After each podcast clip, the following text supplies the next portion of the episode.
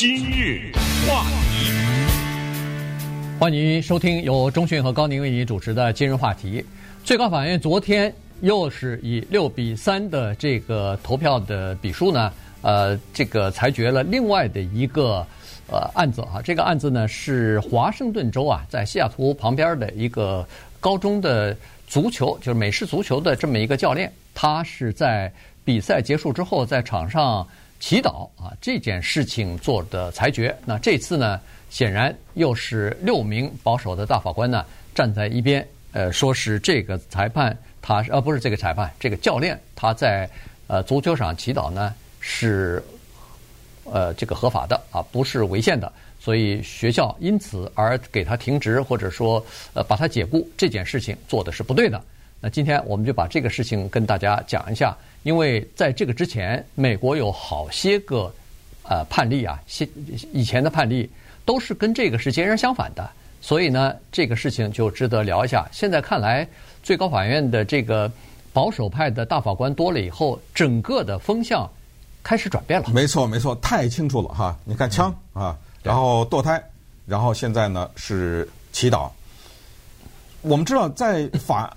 院审理案子的时候呢，它有一个必须的先决的条件和一个基础，就叫做谁受到了伤害。如果在一个案子当中没有任何人受到伤害，它不成立这个案子，就一定呢是有一定的伤害。之前最高法院有的时候，他为什么会把一些案子给踢回去呢？他就常常是用这样理由，就是这个案子没有 legal standing，也就是说。你说不出来谁受的伤害。现在我就问问大家，一个叫 Joseph Kennedy 的，在这个高中已经做了差不多多少八年吧？八年，嗯，做教练。他呢，在每一次是比赛结束了以后，在美国的橄榄球场的五十码那个地方，嗯、然后呢，大概大概就是在中间中间五十码嘛，对不对？哎，对，中间靠中间这个地方呢。他跪下来，有的时候啊，有的时候是站着。他呢，低下头来，默祷，还不是那个叭叭叭的那种啊，声音很大的那种。谁受到伤害了？你先想这个问题啊，这就是为什么在这个过程当中，他成立这个案子，就是一定有人受到伤害了。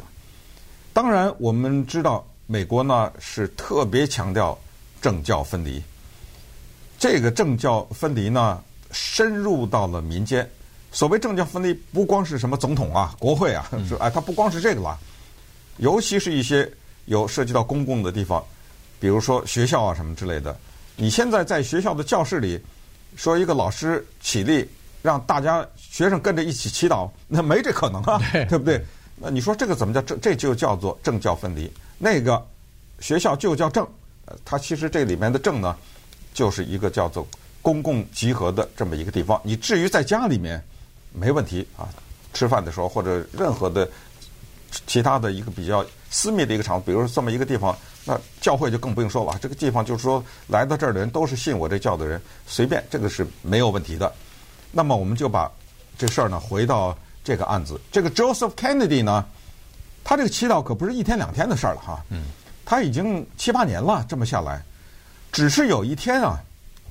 有一就是最近了哈，有一个跟他等于是比赛的对方的对手吧，哎，那边的一个也是一个教练，就这么随口这么一说，他这一说啊，我觉得是带有一点讽刺的意思。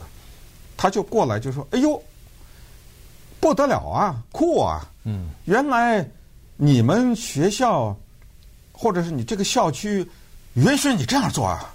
他们允许你。”在比赛完了以后，站在五十码这地方低头祈祷，嘿，可以呀！你说了这话，这话就传出去了，传到哪儿去了？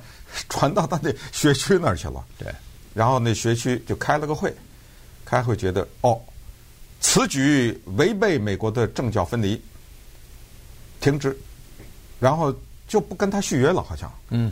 就这事儿要求要求他停止这么做，对，这事儿就变成案子了。对，但是他不肯，于是呢，就等于是没有续约。嗯、但是这个案子呢，一开始的时候他也没告，他也没上告，他后来也没有再去申请这个职务了。他就主动的说：“我就不跟你们续了。”对对对，嗯、就就离开了啊，就等于这事儿就没了。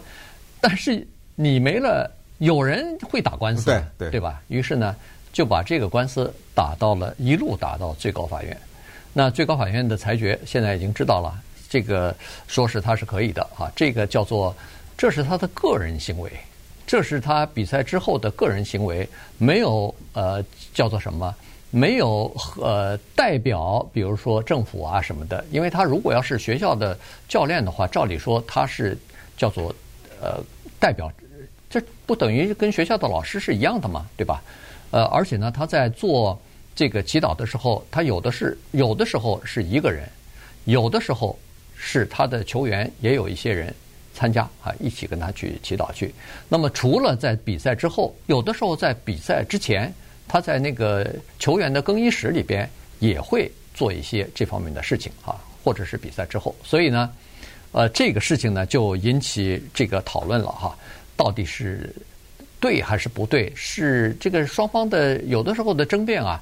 都是非常的叫做技术性，或者是非常的细节哈，所以呢，呃，你从这里头你就可以看得出来，美国的政教分离有的时候你确实是很难分得清楚哈。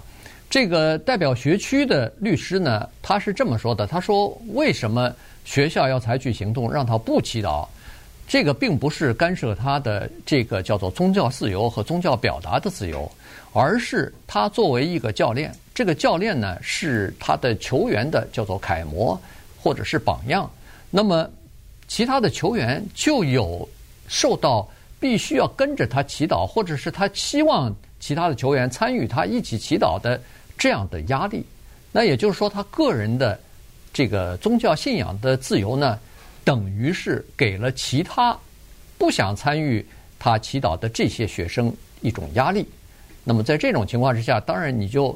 干扰了别人的这个呃，这个不管是言论自由还还是这个宗教信仰自由了，而且确实是有球员跟自己的家长抱怨，说是其实他并不想去参加这个祈祷，但是他担心如果不去参加祈祷，而别的球员去参加的话，那么他会呃，就是这个教练可能会对他另眼相看，尽管嘴上不说。可能会比如说减少他的上场的时间呐，呃，在推荐上大学的时候，可能那个推荐信写的就没有那么好啊，等等啊，所以呢，就是你的宗教信仰，这个等于是凌驾在我的宗教信仰之上，等于是我没有自由选择我自己宗教信仰的，因为我压迫，受到你的压力了，所以这个案子呢，主要是争的是这个东西。哎，这个就叫做合理性的假设，就是它是一个假设，因为这个教练。他永远不会说，你不跟我洗澡，我给你小鞋穿，对不对？对。他永远不会说出这句话来，所以他的心理是怎么样？你只能假设。但是这个为什么叫做合理性假设呢？就是跟一个公司的老板一样嘛。就是比如说这个公司有一百个人，那么这个老板呢喜欢做一件事情，有那么一二十个人就跟着老板，那么其他人不跟着老板做，对不对？咱们就拿这个教练祈祷这个事儿，比如说他下面，我们随便举例啊，他下面假如有二十个球员，有这么五个人，有这么八个人啊，每次都跟着他，那么其他那些人会不会有点压力呢？或者他们会不会觉得那五个人或者那八个人会不会受到这个教练的喜爱呢？这种假设是受到教练的喜爱的，这个是几乎是百分之百的呀，对，对不对？因为每一次我在这时候，你看他都跟着。哎，这我喜欢这个孩子啊，他都跟着我，所以这种东西就回答了刚才一开始的问题，叫做谁受到了伤害？我这儿站着祈祷，我没招谁，没惹谁，怎么着了？告什么告啊？哎，他就是说是那些人呢，他有一个无形的心理压力，他觉得我至少我要讨好你，嗯，可能这个学生他没有任何的宗教信仰。更不要说，假如他是个犹太教的信徒，或者是伊斯兰教，更不要说这么极端的啊。就算是他没有的话，他不也得过来跟着你这么？而且这一次啊，特别的有意思。以前的法庭上的这种演绎啊，什么之类的，还没有照片。这次把照片都拿上来了。对，看到他跪在那儿，然后旁边呢有一些学生围着他，大家都跪在那儿哈。嗯。他说这种呢，Sotomayor，这是一个自由派的法官啊，一个女性。她这次就专门的提了这一点，是她手里举着这个照片，她就是说我们没办法知道跟她一起跪在那儿的那些学生是真的假的，知道吗？哎，可能就是为了讨好她，就是你刚才说的，为了推荐信呐，为了多上点场啊什么之类的。对。所以有些东西呢，它不是呃非常的科学的东西。一个教练让谁多上几分钟，上少上几分钟，你这 怎么知道啊？你根本说不出来，说不清楚。你即使是知道我的上场时间减少了，你也不能说。是故意的呀？啊，是故意的，或者说是因为我没有跟他去祈祷，所以才这样。不，对，没有啊，对吧？所以呢，这个就是一个问题了啊。那么，呃，当然，多数的六位大法官呢，呃，不这么认为啊。六位大法官说，这个叫做宗教信仰的这个。呃，自由表达和自由的这个意志呢，是神圣不可侵犯的哈，在美国是受到第一宪法修正案的保护的，所以呢，他们认为说学校要求他停止这么做是不对的。其实，在这个案子呃最后做出裁决之前，呃，我们曾经啊讲过这个案子哈，曾经呃预期预期呢，就是说在判决的时候呢，呃，保守派的法官可能会。呃，做出哎，做出对这个教练有利的这个裁决来，因为在还不到一个星期之前，呃，最高法院也是以六比三的结果呢，对缅因州的另外的一个教会学校，到底是不是应该在那个学校的这个 coupon system 里边包括在内啊？教会学校是不是应该包括在这个 coupon 的这个里边？因为 coupon 的主要的这个呃，就是。学生的这个叫做，我都不知道。不是这个事儿啊，比较复杂一点。等会儿咱们再慢慢再讲说吧。今日话题，欢迎您继续收听由钟迅和高宁为你主持的今日话题哈。这段时间跟大家讲的呢是昨天最高法院做出的有关于呃高中的一个呃体育教练哈，这个美式足球的这个教练在场上。进行祈祷这件事情的裁决啊，那么最高法院的六个保守派的大法官呢，是认为他的裁决是呃这个合法的啊，不能呃教区不呃学校不应该对他呃进行这个，比如说是呃阻止他这样做啊等等啊，所以呢呃这个裁决就有意思了。那么在这个之前，在上个星期的时候还不到一个星期吧，上个星期二还是星期三我忘记了。呃，也是啊，最高法院六比三做出一个裁决，那是也是和政教分离有关系的，和宗教信仰有关系的，就是在缅因州的一个学区，呃，发生的事情啊。一个在缅因州的乡下呀，有一些地方呢，这个孩子的家长必须要把孩子送到叫做教会学校里边，就是私立学校里边去，原因是他这个附近没有公立学校。那么在这种情况之下，这个呃。就是教会学校或者私立学校是不是应该可以得到政府的这个叫做教育拨款啊？因为每一个学生在每个州基本上都是有一个呃，你去公立学校的话，政府有个教育拨款的，按人头算的。我们加州也有，就是有的叫 coupon 啊 system，就是呃家长可以选择学校，我把我的孩子转到这个学校，那这个学校就因为我增加了一个学生，就多了一份儿。这个教育拨款，所以这就是为什么每个学校都希望留住更多的学生啊，这样的话教育拨款会多一点儿。人一走，这个拨款就少了啊，按人头来计算的。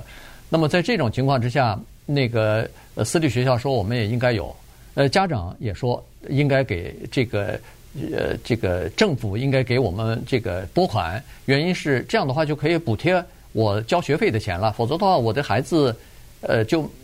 穷贫穷啊，什么交不交不起学费，那等于是那孩子就没法剥夺了他受教育的机会了。